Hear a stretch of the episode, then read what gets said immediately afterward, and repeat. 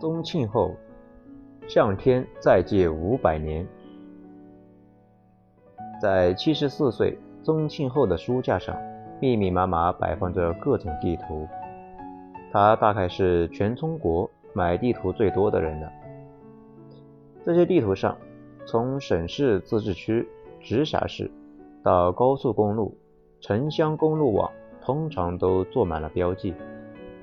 标记的是宗庆后实地考察过的市场。三十二年来，宗庆后在一年中两百多天奔走在市场的一线，每天工作十六个小时，用脚板来丈量市场，一手打造出一个庞大的饮料帝国——娃哈哈，在中国无人不知，无人不晓。而他本人曾三度问鼎中国首富。尽管如今的他依旧像只不知疲倦的马达，但关于退休的事，仍旧是时不时被人们挂在嘴边。似乎在人们的常规意识里，年过七旬的老人早应该交出了控制权，在家颐养天年了。在强者的眼里，显然不这么看。褚时健七十四岁创业，特朗普七十岁当上了美国总统。还有海峡那岸的郭台铭，如果不出意外，他也将在七十岁之后，也将开启人生新的政界征途。医学研究表示，现代人的寿命普遍延长二十年。过去的人人生七十古来稀，已经被高度老年化的日本认定为七十岁并不算老人，不能再拿旧眼光衡量新发展。比如宗庆后的退休规则。几天前，有媒体引述宗庆后的话：“我想我应该准备退居二线了。”被认为是其打算退休的信号。可是随即娃哈哈集团方面便做出了澄清：宗庆后目前并没有具体的退休计划，也没有要退居二线。宗庆后曾表示。娃哈哈是他的整个人生，所有的梦，一切的意义、价值、标签和符号。而如今摆在娃哈哈面前的是一份连续持续下滑的业绩，一个布满荆棘的市场，还有一个作风迥异、充满不确定性的继承人。莫说退休，只怕宗庆后恨不得再向天再借五百年。宗庆后笃定，他与娃哈哈。宗庆后笃信，他与娃哈哈的缘分是注定的。娃哈哈这个名字是宗庆后力排众议定下来的。这个名字有一个不太好为外人所道的理由。他对娃哈哈的名字有一种一见钟情的感觉。表面上，宗庆后是一个很理性的人，可骨子里却是非常感性。把无神论者毛泽东奉为偶像的他，特别相信风水，相信直觉，甚至笃信测字。当年他听到工人念出“娃哈哈”三个字的时候，就感觉这名字与自己有着一种难以言表的天然缘分。很多年后，据说有位测字先生真的替宗庆后解开了暗藏在“娃哈哈”中的三个字的玄机。第一，女子旁暗喻事业有女人鼎力相助。这些年，宗庆后以毫不避讳的大权独揽的强悍管理风格，早在业内闻名遐迩。拥有三万多名员工的娃哈哈，由宗庆后一人兼任董事长和总经理。二零一六年之前，整个娃哈哈集团连个副总经理都没有。所有的部门负责人直接听命于宗庆后。宗庆后毫不忌讳地承认，他就是要大权独揽，小权分散。他认为，在中国这样一个长期经历封建文化的熏陶的国家，无论是闹革命还是干事业，都需要有一个强势的领导者。这个领导者必须是专制的、大权独揽的，才能够镇得住局面。才能有效地领导各路人才凝聚成一股力量，朝着一个目标来奋斗。这种独裁的用人机制，决定了宗庆后特别注重用女性高管。他认为，女性执行力强、勤劳又听话。最重要的是，面对一个强势的男上司，女性更容易产生归属的心理，比男性更容易领导。在宗庆后的用人机制里面，女性是更容易脱颖而出的。第二点，双土字暗喻根基踏实，可屹立不倒。第三点，四个口暗喻是非闲言不断。这的确也是宗庆后创办娃哈哈三十多年来的真实写照。第四，三个字都是酒话，更是寓意事业长久不衰。女旁和四个口的说法确实精准，双土和九化还待时间验证。但在宗庆后看来，这个说法无比准确，更让他相信这娃哈哈的名字。非己莫属。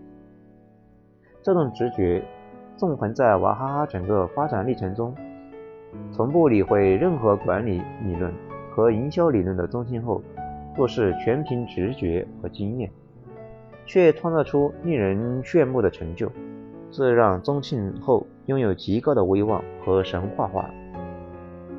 然而，在他创建娃哈哈的前四十二年，却是枯燥乏味的。完全没有什么跌宕起伏可言。宗庆后出生在旧中国，幼时跟随父母颠沛流离，成长于物质极度匮乏的年代。青年时期又赶上了上山下乡，经历了一段艰苦的岁月。上山下乡时，从舟山马木农场辗转到绍兴茶厂后，宗庆后种茶、割稻、造地。甚至开山打石，一干就是十四年。这段时光虽然无趣，但正是这种漫长枯燥的生活，磨练了宗庆后的意志。他四十二岁那一年，机会终于来了，而他也已经准备好。当时，杭州市上城区文教局要对下属的校办企业经销部采用承包经营的方式。并公开选拔经销部负责人。宗庆后毛遂自荐，夸下了当年创立十万元的海口。一九八八年，娃哈哈从一家校办工厂起步，到如今中国食品饮料行业巨头创业的之路，是宗庆后从骑着脚踏车卖冰棍和卖雪糕开启的。人们都说好汉不赚六月钱，可宗庆后不怕苦，不怕累。既当总经理，又当搬运工，亲力亲为。在送冷饮的过程中，宗庆后了解到，很多孩子食欲不振、营养不良，是家长们最头痛的问题。敏锐地看到了儿童营养液的市场。一九四四年，娃哈哈儿童营养液研发成功，并由宗庆后拍板定名。此后，宗庆后更是魄力十足。只在砸下重金打广告，喝了娃哈哈，吃饭就是香的广告家喻户晓，销量扶摇直上。这个时候，宗庆后发现，公司虽然产品销量上涨，却受制于中国整个快销行业的游戏规则，都是先发货后收款，厂商被经销商占款，现金流最困难的时候。于是，宗庆后在一九九四年底。率先开启了这套游戏的规则，率先开启改写这套游戏的规则。在一次经销商大会上，宗庆后提出向渠道商收取保证金，以保证渠道方的稳定。尽管这一方案推出之后，面临的是经销商的吼叫、撕扯与抗议，就连公司内部都传出了反对的声音，直指这套方案是瞎胡闹。很多人跑到宗庆后的办公室大哭，但宗庆后根本不为所动。他威权 及强硬的形象体现在这场博弈中。他一面说要改改行业的风气，一面又给经销商解释，保证金是会付利息的。凭借当时娃哈哈产品的销路旺盛，一级经销商逐渐愿意接受联销体，保证金额、数量增多之后，娃哈哈又开启了全国营销一盘棋，通盘营收与利润再次盘活，越来越多的二级、三级经销商选择加入了联销体，形成了一张独一无二的紧密的销售网络。时至今日。先款后货已经成为快销行业强势品牌的通常逻辑，这实则是宗庆后当年抗争的结果。依靠著名的联销体模式，在全国深耕了近一万家经销商、几十万家批发商、三百多万个零售终端，可以在一周之内将新品铺到全国偏远农村的每一个小卖部，号称。在中国，只要有小卖部的地方，就能看到娃哈哈的产品。关于宗庆后的商业智慧，国外的研究者发明了一个“编织大师”的词汇，是专门用来形容他对强大销售网络的超强控制力。联销体模式还被美国哈佛学院收纳为中国渠道创新的唯一案例。在随后二十年中。联销模式让娃哈哈与经销商结成了一张密不透风的网，阻挡了两乐的进攻，也是宗庆后日后和达能这个外资在竞争过程中绝地反击的最大武器。单靠卖这一款儿童营养液口服液，仅仅三年时间就给娃哈哈带来了四亿元的销售额。后来公司延伸出纯净水。AD 钙奶等业务，构成了一个庞大的饮料王国。纯净水、AD 钙奶、营养快线、非常可乐、娃哈哈，曾是中国八零后、九零后的集体回忆。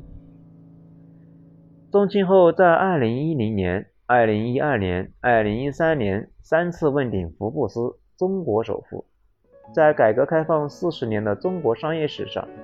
三次问鼎中国首富的宗庆后和他身后的娃哈哈帝国，是一个不容忽视的样本。有人说，读懂了娃哈哈，就等于读懂了整个中国的市场。二零一四年，集团营业收入七百二十八亿元。面对这个盛况，宗庆后都喊出自己的憧憬：营业额要突破千亿大关。但是谁也不曾想到。娃哈哈的增长奇迹终结在二零一四年、二零一三年、二零一四年，电商快速崛起，娃哈哈联销体的商业模式和逻辑受到了极大的挑战。娃哈哈的核心能力并没有变，可是世界在变，渠道在变，人们的消费观念和消费方式也都在改变，渠道的收入与利润的挤压。开始影响联销体的积极性。昔日一个新品三天铺遍全国的奇迹开始变得模糊起来。娃哈哈启动了多元化的转型，迈入了婴儿、儿童奶粉行业，但是市场份额始终突破不了百分之一。进入城市商业综合体试点娃欧商城，纵因经营不善，悄然关门。斥巨资挺进白酒业，然而其核心产品领酱果酒至今都未打开局面。而在饮料主业，娃哈哈推出了上百个新品，力图重振市场的局面，然而却大多淹没于小明同学、茶派等竞品构筑的海洋当中。最多的时候，娃哈哈多元尝试的业态达到了三百多种。却多是以失败告终。其归根结底在于娃哈哈跟风模式，低成本大规模制造的基因未改。比如中兴后的娃哈哈儿童营养液，对标的正是广告，对标的正是广州太阳神。AD 钙奶针对的是乐百氏钙奶。在九十年代，中国处在野蛮增长的时候。这种后发制人的战略，通过娃哈哈强大的渠道优势，总能够把新产品在短时间内迅速地扑向农家的每一个小卖部。因而，轻易反超模仿对象。但是成也萧何，败也萧何。这样的产品策略最大的问题在于，它不是基于对消费者需求和消费趋势的洞察和创新，而是跟在竞争者后面。随着饮料市场进入寒冬，消费升级下，消费者对健康的鲜果榨汁饮料更加青睐。作为行业领头的娃哈哈，却无法站出来引领革新。那些从小喝娃哈哈 AD 钙奶的消费者已经变了，他们对饮料的要求变得丰富起来。他们在乎的不仅是味道和所谓的功能，还有品牌所代表的生活方式和生活标签。娃哈哈却一直在模仿，从来没超越。加上几十年不变的老，加上几十年不变的老土包装，逐渐可言走出人们的视野。盛极一时的娃哈哈帝国已显颓态，销售额从2013年的顶峰时期的783亿元，一路下滑至2017年的465亿元，四年暴跌40%。多元化不仅没能为主业分忧，反而成了拖累。宗庆后对新零售并不认可。2016年底。在被问及如何评价马云提出的新零售、新制造、新金融、新技术和新资源五大革变革时，宗庆后直言不讳：“除了新技术，其他都是胡说八道。”在不久后一次公开演讲中，马云疑似隔空回应他：“不是技术让你淘汰，是落后思想让你淘汰，是不愿意学习。”自以为是，让你淘汰。宗庆后对新零售的变革的态度，其实已经决定了娃哈哈的命运。在娃哈哈，所有的事都得他一人把关，所有的事情都得他一人说了算。宗馥莉曾如此评价娃哈哈与父亲的关系：他们每天都在等着老板指示，他们每天都在等着老板的指示。公司有制度，只不过这些制度相当于形同虚设。大家习惯了等老板每天晚上传真，然后写一、二、三、四、五、六、七，然后谁该干嘛，谁又该干嘛。宗庆后不是没有尝试过放弃权力。二零零四年后，宗庆后独生女宗馥莉从美国学成归来，媒体就开始问宗庆后什么时候将公司交给女儿。那时候，他总是笑眯眯地说：“等七十岁吧，把女儿扶上马送一程，我也可以轻松一下。”富丽是芬芳亮丽的意思，名字中寄托了父亲对女儿的美好期待。宗馥莉从美国归来之后，宗庆后的态度可以看得出来，他完全是把女儿当成继承人来培养。但身在红旗下。长在异国他乡的宗馥莉，在经营理念和经营方法都表现出与父亲宗庆后截然不同的一面，在处事逻辑和行为的方式上也有些水土不服。他与父亲经常发生分歧，本质是现代管理主义与本土创业者的冲突，这是造成中国民营家族企业传承出现断裂的普遍原因。八零后。加上西方的教育，宗馥莉形成了一套西方式的处事逻辑，直接、效率以及自我。创业邦在描写宗馥莉的一篇文章中，曾举过一个例子，比如在跟政府上打交道，如果政府来跟宗馥莉讲，因为我们的官员最近出差了，这个事情他没有签字就不能办之类的话。他就会觉得，为什么不可以用 email 给他，传真给他？通讯方式这么多，为什么不可以在外地处理这个？曾担任宗馥莉的秘书李涵说，同时他对社交场合也并不热衷，甚至与同龄的其他企业家二代也很少私下往来。这与国企管理者出身、熟读毛泽东选集的宗庆后形成了鲜明的对比。无论是娃哈哈从国有独资企业变身为激进私有化，还是应对持续数年的娃哈哈达人之争并最终和解。宗庆后乐于与各级政府打交道，而且得心应手、游刃有余。宗馥莉善于变革，乐于与资本打交道。二零一六年，宗馥莉就曾经主导出一款以自己的英文名字专门定制的果汁饮料，走的是高端新潮、互联网加路线。它的试点是放在了一线城市，产品保质期只有七天。定价也高达二十八到四十八元。不过，中富力主导这款产品，最终似乎也未能见成效。娃哈哈官方几乎没有做过任何宣传，所以这款饮料知名度可谓是极微乎其微。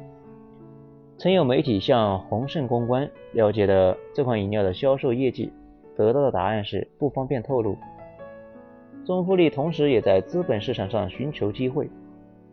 二零一七年五月，香港上市公司中国糖果公告称，中富力预计花费五点七三亿元港元买下上市公司中国糖果。此后，中国糖果的股票一路暴涨。然而，三个月后，该收购要约失效，股票也大幅下跌。中富力在资本市场上的首战，最终以失败告终，成为了吃糖果失败的娃哈哈公主。事实上，宗馥莉也有他独当一面的能力。二零零七年，宗庆后把主做食品饮料生产的加工的杭州宏盛饮料公司分拆出来，给他的女儿宗馥莉单独经营，并且逐步给其独立的权利。目前，宗馥莉已经成为宏盛饮料集团总裁。宏盛是独立于娃哈哈的经营实体，有十六个生产基地。四十四家子公司承载了娃哈哈一半的产量。二零一五年，宏盛饮料入选中国民营五百强企业榜单，排名居四百八十四位。当年公司营收大约是一百亿元，无论如何努力，获得的成就和荣誉似乎都贴着以父之名的标签。宗家小姐这些年来的成就感和受挫感，都只来源于父亲。背负着父亲的光环，这让骨子里面流淌着父亲的果断、强势的血液的宗馥莉对接班显得颇为叛逆。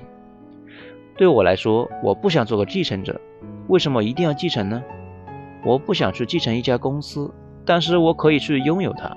如果我做的成功，我希望能够并购娃哈哈，那就是一种拥有，不是继承，对吗？这些年。宗馥莉的种种行为和尝试，也证明了，如果宗庆后把这个九百亿的帝国交给女儿，有可能给中年危机的娃哈哈带来大刀阔斧的改革和新生，更有可能是这个近乎千亿的帝国被毁于一旦。对于把娃哈哈当命的宗庆后来说，怎敢放手一搏？等我七十岁吧，把女儿扶上马送一程。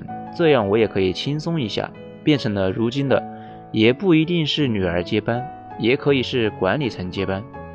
只是如今大权独揽、管理风格强悍的宗庆后麾下，尚且看不到哪个管理层有可能接班的迹象。从宗庆后的作风以及对女儿的寄托来看，宗庆后希望实现家族对企业的绝对控制。因为只有在这个由宗庆后家族亲手缔造的隐性帝国中，宗庆后才能实现最高权力的绝对性，而不是受到限制。以宗庆后为代表的中国家族企业领导人都有这样一个特点：本能的抗拒现代公司治理机制对最高权力的限制，内心深处非常渴望追求最高权力的绝对性。无论最终是宗馥莉还是管理层接班，在宗庆后的光环下，都是一件很难的事情。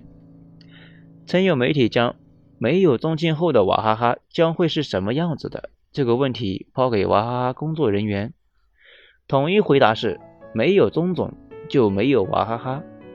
对娃哈哈来讲，传承的第一步，宗庆后要给自己去光环，走下神坛，否则后面不管谁接班。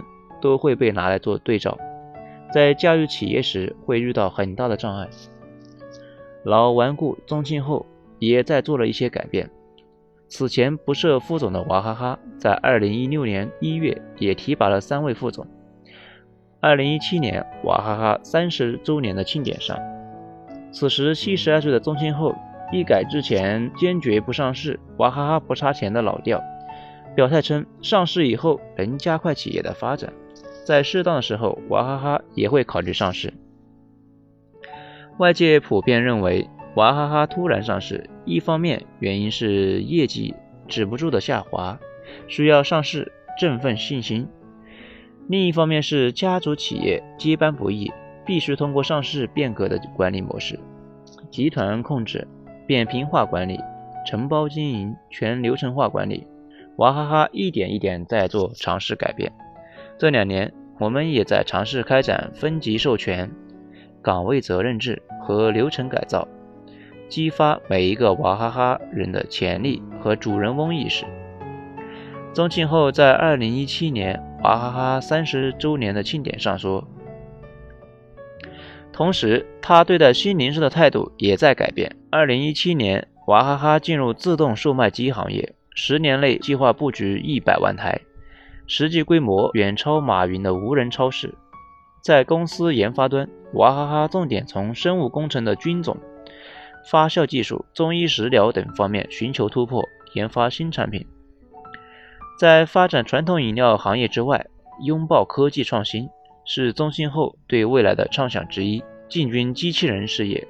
二零一九年，浙江娃哈哈智能机器人有限公司成立，公司主要做智能机器人、机器设备及零部件的研发、制造、销售等。